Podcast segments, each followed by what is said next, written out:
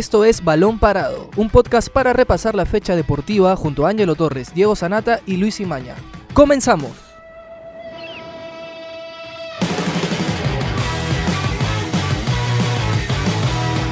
Hola amigos, ¿cómo están? Bienvenidos a una nueva edición de Balón Parado. Mi nombre es Diego Sanata. Yo soy Octavio Romero. Y yo soy Ángelo Torres. Y hoy vamos a hablar sobre todo lo acontecido en la quinta fecha del torneo de apertura de la Liga 1, donde Alianza Lima vuelve a ganar, aunque no deja una gran imagen. Universitario regaló un partidazo con, Con Boys. Sport Boys y Roberto Mosquera debuta con Cristal con un empate ¿no? en, en Trujillo. Así que... Y Alianza eh, Universidad sigue siendo líder invicto. Invicto, cinco, cinco triunfos consecutivos. ¿sabes? Y a Ronnie Rebollar, pero nadie lo llama. Ya, este. vamos primero con el top de la fecha, con lo más importante que ha acontecido hasta ahora. Así es, compañeros. Bueno, eh, hemos elegido como la figura a Luis Cachito Ramírez de Sport Boys, ¿no? Por su, eh, su buena actuación y la gran jugada en, en- en el segundo gol de, de Huguenet, ¿no? De- del cuadro rosado. Sí, Cachito ya con 35 años en el calendario, termina saliendo a fin de año de Alianza.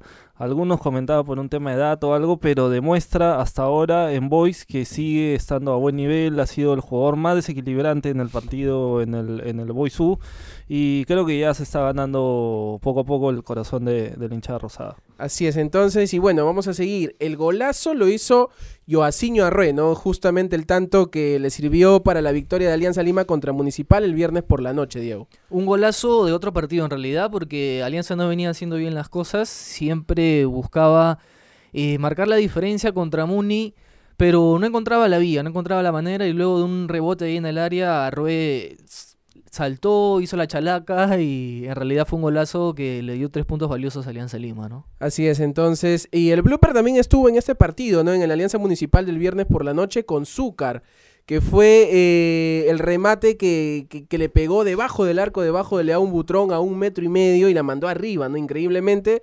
Y lo curioso es que fue la jugada después de- del, del penal, de la mano que no se vio de.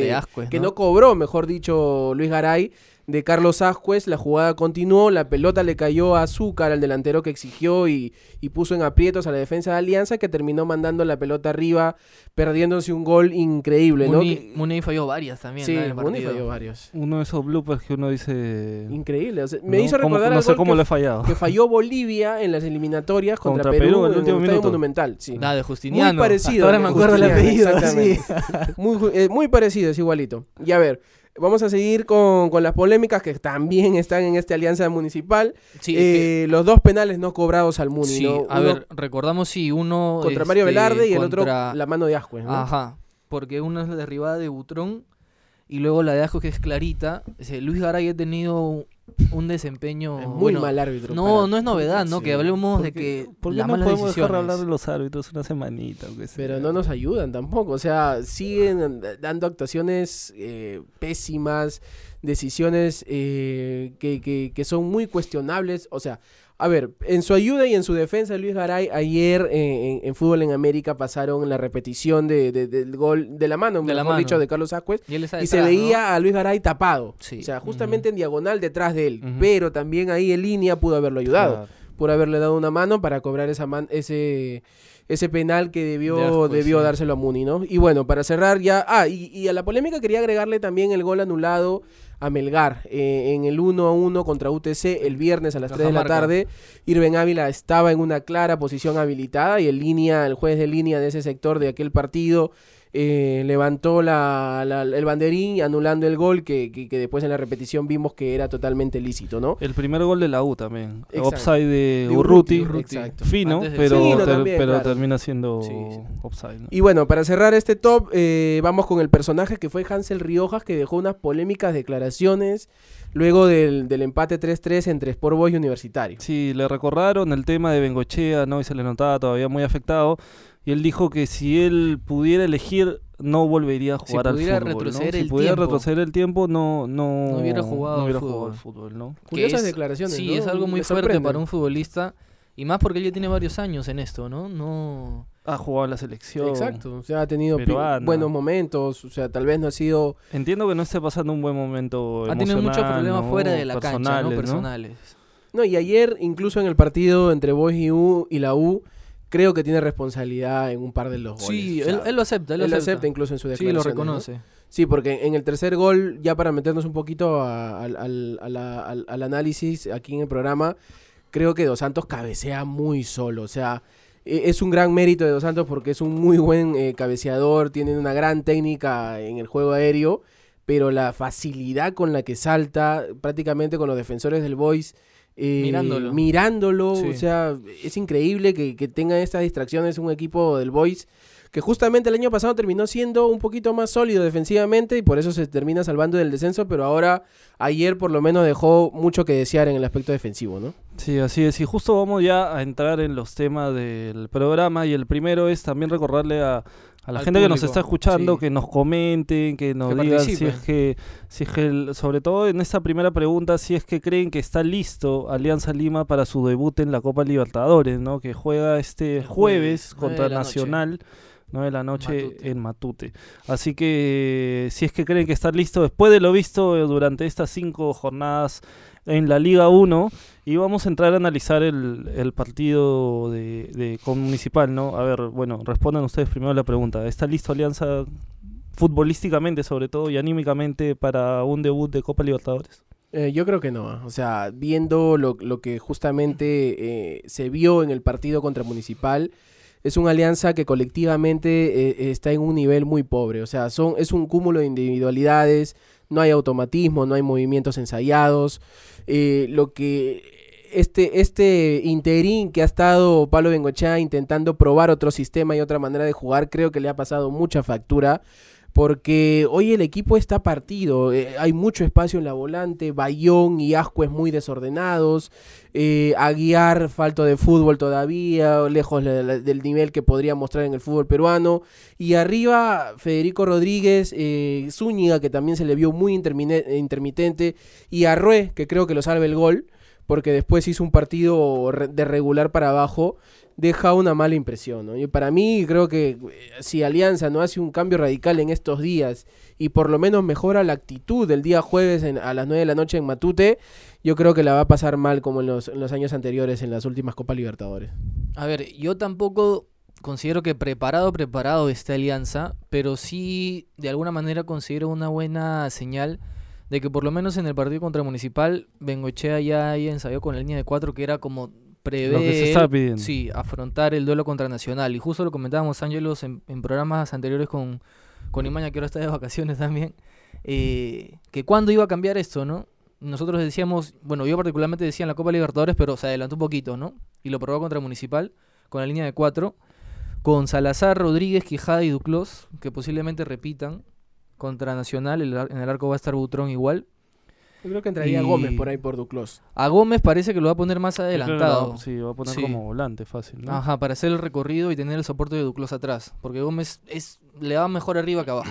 o sea, hay que aceptarlo eso. Pero lo que dice Octavio es cierto, colectivamente Alianza todavía no se encuentra.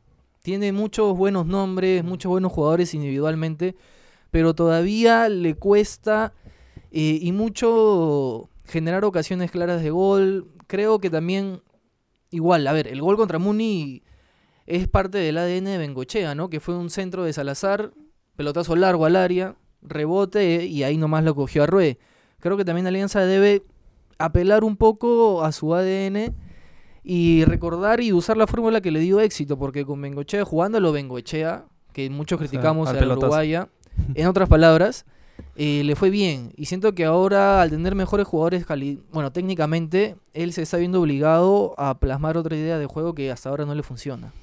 Yo lo que creo es que al, a ver, que tengas un buen plantel no significa que tengas un buen equipo, ¿no? No, nunca va a ser lo mismo, no puedes tener jugadores muy buenos, muy desequilibrantes, este, técnicamente, pero si no sabes cómo puedes utilizar a todos juntos o cómo hacer que funcione, de repente sacando alguno del equipo titular, este, encontrando algunos como recambios, y yo creo que ese es el principal déficit que hasta ahorita ha tenido Bengochea, ¿no? No sabe cuál debería ser, no, no ha encontrado una fórmula que le funcione todavía, ¿no? O sea, ha probado con Arroyo, ha probado con Aguiar, ha probado con Gómez, ha probado sin Gómez, ha probado con Balboa, a veces ha entrado Federico, entonces yo no yo no siento que todavía él tenga claro un, un once titular y ahora que está cambiando el esquema, que creo que igual me parece que este Pero para, para mí ahorita más- ya tiene el más 11 contra preparación. Nacional. ¿ah? ¿Sí? Para mí ¿Tú sí. Para mí ya lo tiene decidido. Parece que vuelve eh, Balboa Sí. y parece que va, a ven- eh, perdón, Beto da Silva. Parece que arranca Beto da Silva ahí acompañando a Balboa. Va a ser un 4 cua- como- 4-3-3. 4-3-3 igual. Ujú. 4-3-3. Esa va a ser la Ent- formación. Creo que entraría Fuentes también en la volante para, para hacer este, para acompañar a Bayón y Ascuez. Y el último que completaría el ataque eh, parece, parece que sería Aguiar. Sería Aguiar, Balboa y Beto da Silva. Como uno segunda, pu- segundo punta los dos, ¿no? Claro. Porque no lo veo como extremo, ninguno no, de los dos. Creo que como extremos no, no, no sería lo ideal, pues, ¿no? Porque, Ya, o sea, igual- igual- Beto podría hacer el trabajo de extremo, Ojo, pero Sí. creo que como Pero- atacante hoy Alianza lo necesita un poco Pero más. mira, si se da eso, está cambiando toda su manera de jugar. Porque está, ju- está jugando 3-5-2 con laterales con carrileros, que eso significaba que mucho de lo que hacías en ataque era por las bandas. Y ahora estarías cambiando a jugar con dos medias puntas que serían como Beto y Aguiar, que no se van a tirar a un, co- a un costado más, casi saldría siempre. ¿no? Aguiar, creo, para, para que entre Alexi Gómez, justamente. Aguiar- Bueno, en ese caso sí no- podría jugar no con dos, con dos extremos, Sí. ¿no? En ese Sí, caso o sea, sí Beto se podría tirar un por costado, la, ¿no? por la banda y arriba sí va a poner más peso ofensivo, ¿no? Pe- Pero Pero él en la semana declaró en conferencia de prensa, hizo, este, la semana pasada, que- quiero decir, un, parece un- una autocrítica donde dijo de que la línea de tres no le había funcionado. O sea, lo dijo públicamente. Me equivoqué, estuve ensayando este sistema, quería darle minutos, quería darle rodaje para Casi intentar dos meses, Y para hacerlo, en, para jugar así, mejor dicho, en, en- en- contra Racing Contra en Racing. Avellaneda todavía, de visita. Así Y- jugó Cristal de Amet en exacto. ese momento también, hace años. Y creo que es- eso, eso de línea de 13, eh, obviamente de visita en la Copa Libertadores es más una línea de 5 para protegerse Sí. mucho más, ¿no? Sí, sí. Pero es obvio, lo hemos visto, los resultados están. eh, esa línea de 3 o de 5, como dice él, porque él siempre dice que es línea de 5, no de 3, este, no ha funcionado, no ha dado, no, no ha dado los resultados esperados. Tanto como en resultados ni, y ni en rendimiento, porque lo- muchos jugadores están también por debajo de, de, de- de su rendimiento habitual y de lo que pueden dar, ¿no? Por ejemplo, Asco, Aguiar, eh, Federico Rodríguez viene, a pesar de que ha hecho goles importantes en Trujillo contra, y contra Grau, este viene todavía en, en- en un nivel que Los que le únicos creo que son Quijada que se salva y Butrón que ha tenido buenas Sí. actuaciones también. Sí, porque hasta el, el mismo Mugo Rodríguez todavía Ha está tenido, sí. contra Municipal, sufrió. Creo que Duclos también jugó un buen partido, pero so- fue titular solo en este. Claro, pero son poquísimos los que están en un alto nivel. Bayón muy lejos de su nivel, Sí, Bayón me ha sorprendido eso, sí. eh, incluso hasta se le ve perdido, o sea, tiene todavía el trajín, va, viene, pero en la cancha, o sea, no se sabe dónde está parado. No se sabe si está delante de los centrales, si está a un costado, si está como, como volante ancla, no se sabe. Asco es desordenado, siendo o queriendo ser una pieza más de ataque, pero en ese, en, en ese afán de, de ir a- hacia el arco rival termina, termina desordenando Alianza, que creo que si no ajusta las líneas, si no acorta los espacios entre líneas precisamente, creo que la va a pasar mal contra Nacional, que tampoco viene bien, pero de todas maneras es un equipo uruguayo que tiene historia y que sabe jugar estos partidos de Copa Sí, Libertadores. porque mira, Nacional ha jugado, lleva dos partidos en la apertura de Uruguay, una derrota que fue contra el Rentistas y un empate, el más reciente, contra Cerro Largo. No llega bien entonces. No llega Llega bien. Y, aparte, bueno, para situarnos un poco, ya que estamos hablando del esquema de Alianza Nacional, normalmente plantea un sistema de 4-2-3-1. Ya. O sea, te llena ahí la, la media cancha. La media cancha, ¿no? Para Sí. bloquear. ¿Qué? Este, igual yo diría o preguntaría quién es el responsable hasta ahorita del momento en el que pasa atraviesa Alianza Lima y creo que el principal señalado termina siendo Bengoechea, ¿no? Por su No, al final, sí, esquema, por las decisiones que Sí, está tomando, por el tema también eh, disciplinario que está atravesando el club con el caso de Edesa, este, cómo esto afecta igual al plantel, ¿no? Porque es un jugador que ya está haciendo parte del grupo, que ha jugado, que ha metido algún gol. Y que en un inicio creo que era considerado como posible titular Claro. por las bandas. Claro, entonces te modifica todo, ¿no? Definitivamente te modifica todo. Y ahora Alianza tiene que preparar de manera muy inteligente su debut en Copa Libertadores, porque esta es un, como la misma dirigencia lo ha dicho y como el mismo Bengochea lo ha dicho, para ellos quedar eliminado sería un mal resultado. Entonces, Mínimo tendría que coger el cupo para la Sudamericana. Mínimo. Eso es un grupo que es- se le puede dar. Y debería, yo creo, por lo menos buscar eh, la victoria ante Nacional y ante Racing. O sea, no son los cucos que con los que normalmente Alianza ha estado jugando en los años anteriores, ¿no? Vino River, vino Boca, Inter, Palmeiras, Sí. equipos que pasaron por encima de Alianza tanto de, de local los- como de visita. Y creo que con estos dos equipos podrían Más pelea dar más pelea. creo que le puede dar a Nacional. Sí, Más pelea Nacional porque Racing con BKCS es cierto que tiene buenos y malos partidos, pero todavía no termina de cuajar su idea ahí también. Sí, pero todavía. igual individualmente el equipo de Racing está a otro Mejor. nivel, creo. Sí, está Marcelo Díaz, sí, hay, hay, un buen eh, equipo. eh, Lisandro López. Y para dar un dato curioso, eh, justo lo estaba viendo eh, a través de las redes sociales, Ajá. eh, el equipo que va a debutar este jueves, sea cual sea el, el once titular, va a ser totalmente un equipo diferente al que debutó el año pasado, el 2019. No queda nadie. No queda Ni nadie. el técnico. Eh, eh, ni- claro, obviamente, ni el técnico.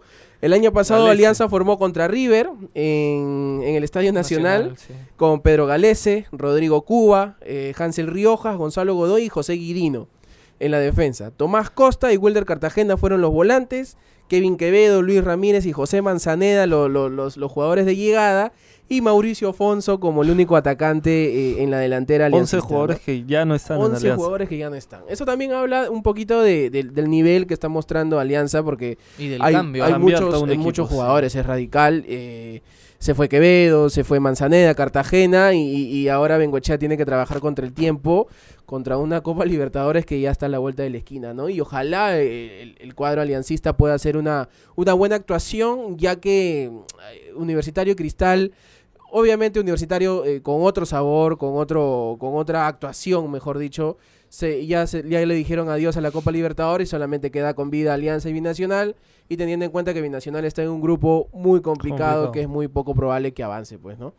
Sí, así es, chicos. Así que vamos cerrando este tema y ahora entramos en Universitario Boys, ¿no? El La verdad de es que- La, de la fecha y de Diego- la apertura hasta ahora. Diego se reía, no sé, tú, tú también Ah, creo. es que no viste el Este, comentario de, de No, Ángel en pero Twitter no, y no, un poco pero alejado de la hermano, realidad Pero también. hermano, ¿ah? espera, espera, espera. Yo pensé que pero, era, Pero, eh, pero, Pensaste pues. que era Photoshop. El- estaba, buscando el paréntesis con el signo de pregunta ahí, Ahí. para Ajá, eh, entre- encontrar la parodia, ¿no? Pero no, A lo, pero- encontré. Lo nuestros Pero seguidores, voy a- Ángelo, les, leo Ah, a, rápidamente.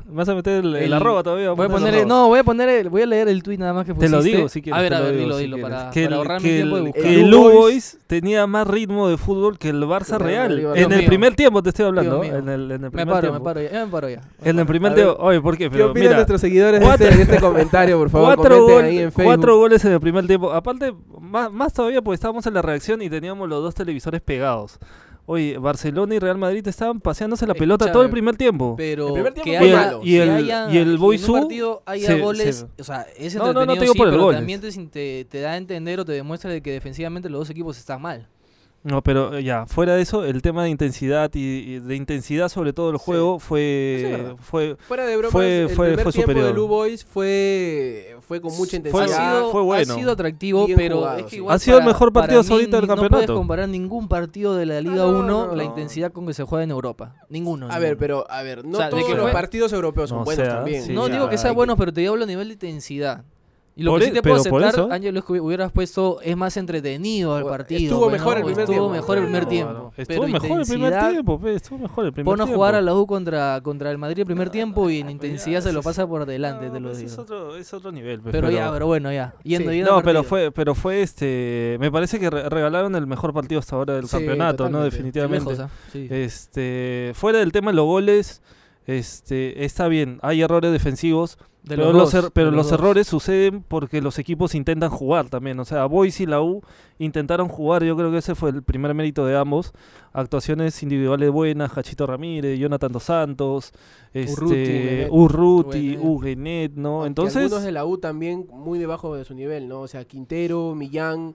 Millán eh, bajísimo. Millán está ya dando que hablar un poquito en los hinchas de cremas. Ya está eh, despertando críticas, No ya. está mostrando ese nivel eh, que, que le tiene acostumbrado. Y creo yo que es normal, porque a ver, un jugador como Millán no va a jugar bien todos los partidos. O sea, Y él creo si- que no ha si- hecho si la jugaría pretemporada bien todos los partidos. tampoco, ¿ah? Exactamente, Gregorio Pérez lo dijo en esa llega, conferencia llega de prensa. tarde. Sí, Claro, tarde él, la- él- él termina el, el año el 15 de diciembre con la final contra Alianza Lima y Universitario arranca la pretemporada el 26, o sea, Sí. 10, 11 días después. Él llega el 5 de enero, me parece, Sí. o sea, de todas maneras tuvo unos días más de descanso que lo, que lo han dejado fuera de, de- de los trabajos físicos más que todo, ¿no? Pero bueno, eh, creo que igual de todas maneras Universitario tiene que ajustar también el tema defensivo. Ahora, yo te No digo estuvo algo, Federico Alonso y lo la U sintió, pierde creo, ¿ah? mucho sin Alonso. Sí, de todas Porque la- maneras. todos sabemos que la dupla central titular es Alonso y Quina. Y Quina. Entre los dos se complementan, se- ya se están conociendo a la perfección casi. Y si cuando no está uno de los dos se siente. Y Creo además, que Velarde todavía. Santillán también termina, no, no termina de dejar una buena sensación eh, como defensor-defensor, ¿no? No, o sea, defensivamente más tiene problemas. un sí. jugador eh, con opción de ataque. Y es más, él da una asistencia de gol también. Exacto, es El el, el segundo, exacto, el primer gol de Jonathan dos Santos. Y este y él mismo lo reconoce también en declaraciones después del partido que habla de que él tuvo una injerencia directa en uno de los goles de Boys. Ujú. Y, y sin Suelta la Alonso. marca, suelta la marca. Claro, suelta la marca, se le adelanta el, Sí, delantero la rosado.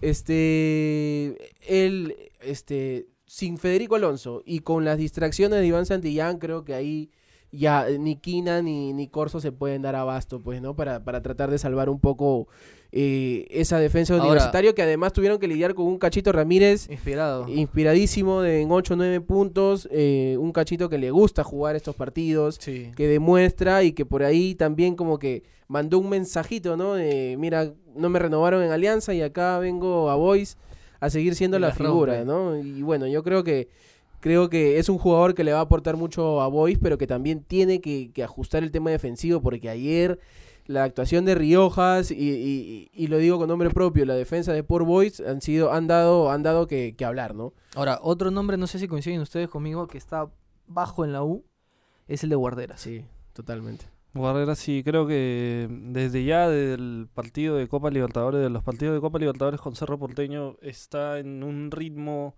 diferente al resto de sus compañeros o, del- o de los partidos que te piden mucha más dinámica, ¿no? ¿No es chance ya de, de que Barco sea titular? Yo creo que sí. Barco de Barco o, o, O o Barreto. este, o Barreto, ¿no? O Barreto, cualquiera de los dos creo que ha demostrado que cuando han entrado le han puesto otra intensidad, marcan más. Este, Guarreras es un jugador, a mí me parece un jugador interesante, pero cuando tienes la pelota, cuando el partido te pide tener un jugador de ese tipo, pero los últimos partidos de la U está en otra sintonía, ¿no? La- lamentablemente para él Y está esa, en otra esa sintonía. guacha que le hace cachito Sí, a claro. Guarderas lo deja pero pagando mal lo sí. deja mal. eso. Lo que pasa es que, como dice Ángela, ¿no? O sea, es, eh, es un jugador importante cuando la U en- tiene los espacios y, y- y tiene la pelota. Porque eso tal vez eh, Guarderas podría ser titular en los partidos en el Monumental Ajá. contra equipos que son inferiores eh, contra Universitario, ¿no? Claro, Que que hay va- que- sabes que van a salir a esperarte. que, que te van a salir a esperar. Ahí Sí. eh, creo que eh, tanto Alfajeme como Barreto o Barco no tienen ese, ese buen pase que justamente tiene Guardera. Son- Pero ahora no solamente en la intensidad, sino también en ese pase justamente Sí. Guardera se está fallando.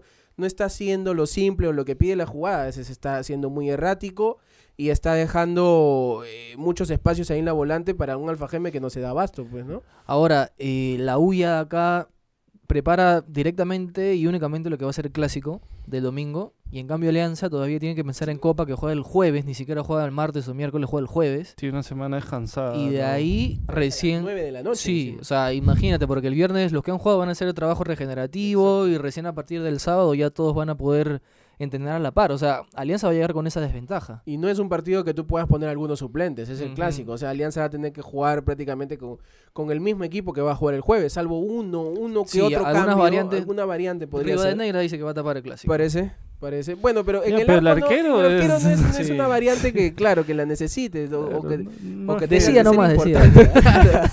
Yo creo que más es en, en la volante y, y- en la defensa, Sí. ¿no? Porque, a ver, eh, Alberto Rodríguez va a jugar uno de esos dos partidos. O sea, los dos no creo. La idea era que juegue El jueves. Yo no creo que juegue que los juegue dos, ¿eh? los tres, Claro. como tal de municipal, que muchos creíamos que no, pero jugó.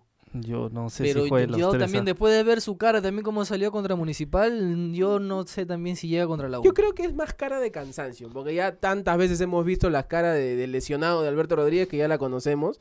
Yo creo que es una cara de cansancio porque no solamente el partido lo exigió, sino que justamente ese duelo con Matías Zúcar, el delantero, creo que lo terminó ganando, el delantero de Muni. O sea, en varias jugadas En eh, individuales y divididas le terminó ganando. Y yo creo que más fue eso su gesto, de cansancio, de, de extenuado, que el año pasado no ha jugado. O sea, no ha jugado. Recién tiene, está con tres partidos, dos partidos. Dos partidos. pero- Dos partidos, ¿no? O sea, eh, pedirle ese nivel de exigencia a un Muni que le metió velocidad, le metió intensidad al partido, creo yo. Eh, es difícil, juega- ¿no? Juega muy bonito Muni, pero le falta lo más Le falta la importante. eficacia, pues, ¿no? Que el gol, sí. Pero ya si le encuentra va a ser un equipo que va a animar. Bueno, seguro, seguro en los próximos días vamos a estar hablando del, del clásico. Ya para ir cerrando el programa, eh, Cristal debuta con Mosquera, empata 1-1, pero creo que lo mejor que le pasó fue el resultado, porque Cristal Sí. hizo un mal partido. Mal partido en general. Mal ¿ah? partido. ¿ah? En general, eh, Mosquera sorprendió con el- desde la alineación, con el ingreso de Reboredo lateral derecho y Madrid lateral izquierdo con perfil cambiado.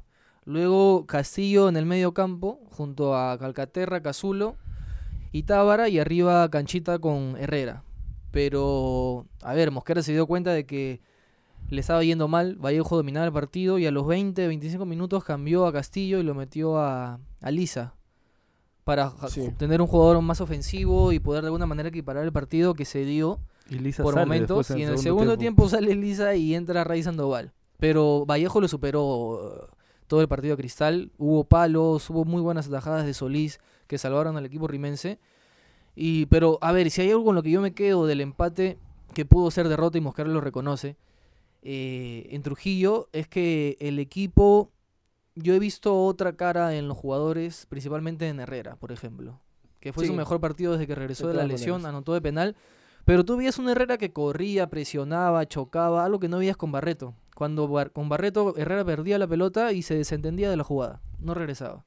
Y pienso de que con Mosquera ¿Qué se está recuperando. decir? ¿Qué estás queriendo decir? Que, sí. que Barreto no ¿Qué lo decir? motivaba. Y es, tú lo estás interpretando, que interpreten los que están escuchando, pero es otra. Yo pienso que los jugadores como Mosquera están recuperando, no sé si lo habían perdido o no, pero ese, esas ganas de, de pelear, de querer ganar en todas las canchas y de dejar todo. pues, Pero ¿no? eso pasa es siempre cuando principal. sale un entrenador y entra uno nuevo. O sea, siempre hay ese siguiente partido. eh, parece que hubiera un cambio drástico en todos los jugadores y.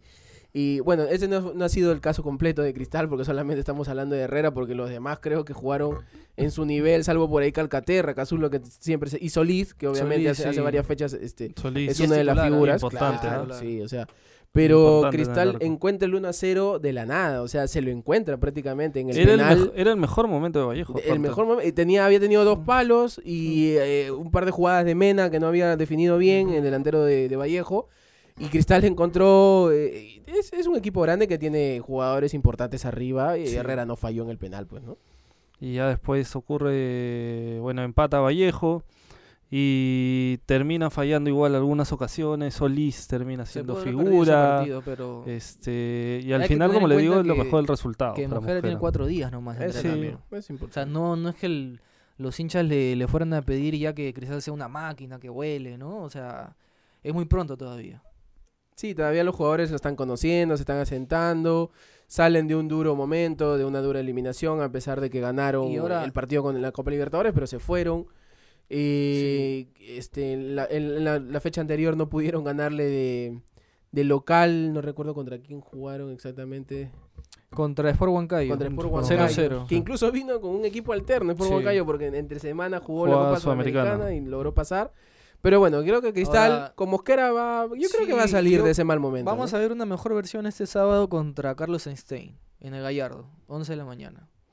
Yo sí estoy seguro que se va a ver otra otra versión de Cristal. Aunque ese horario, eh, justamente ese, ese fue el mismo horario del partido, Del con, partido con con Huancayo. Huancayo. Sí. Ujú. Eh, es complicado porque es ahora el Por el sol, sol, sol. está pero en Está su máxima en su- sí, esplendor sí. y está que pega fuerte y por más que te den un minuto de rehidratación vas a tener que soplarte el calor de Lima que hoy por hoy está siendo insoportable y terrible y bueno, vamos a ver, ojalá ojalá pueda redondear un buen partido Cristal y pueda empezar a ganar ya para, para alegría de todos los hinchas celestes, ¿no? Así es, muchachos. Así que esto ha sido todo por hoy en Balón Parado y nos encontramos el miércoles para seguir hablando sobre el fútbol nacional e internacional. ¿no? El bueno, solo para cerrar, Real Madrid ganó 2 a 0 al Barcelona y es el Nuevo puntero de la Liga Española. ¿no? Goles que- de Vinicius y Mariano. sí, sí, dos Terrible goles. Barcelona, terrible. Sí, sí, sí, la verdad es que sí. Pero bueno, este, mi nombre es lo- Ángelo Torres. Yo soy Octavio Romero. Y yo, Diego Sanata, nos reencontramos en la siguiente edición. Chau, chau. Hasta aquí llegó Balón Parado, un podcast de la República. Escucha un nuevo episodio todos los lunes, miércoles y viernes. Para más información visita larepublica.pe slash podcast. También estamos en Spotify, Evox, Google Podcast y Apple Podcast. Suscríbete para no perderte ningún episodio. Sigue escuchando La República Podcast.